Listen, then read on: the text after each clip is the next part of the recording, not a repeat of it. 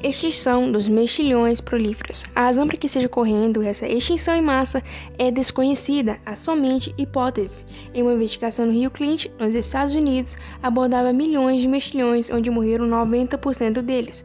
Não sabem a causa. A hipótese que seja por causa da poluição, mudanças climáticas, dentre outros.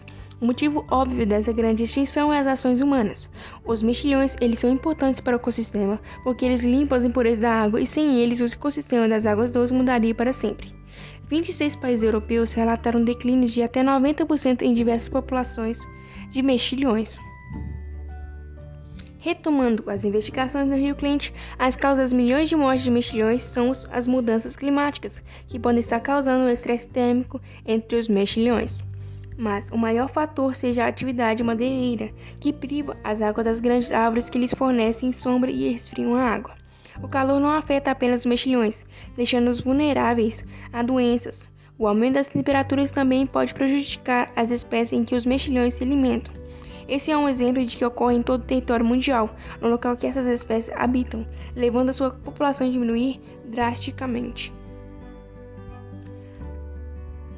As ameaças enfrentadas pelos moluscos são decorrentes das ações humanas. A perda de habitat, a poluição, além da introdução de outras espécies, a captura por secada, são algumas das ações realizadas por eles. Para proteger essas espécies, a redução da poluição aquática e os lixos produzidos pelos homens despejados em água conseguiria levantar um pouco essa população. Para os moluscos terrestres, a diminuição da poluição seria incrível.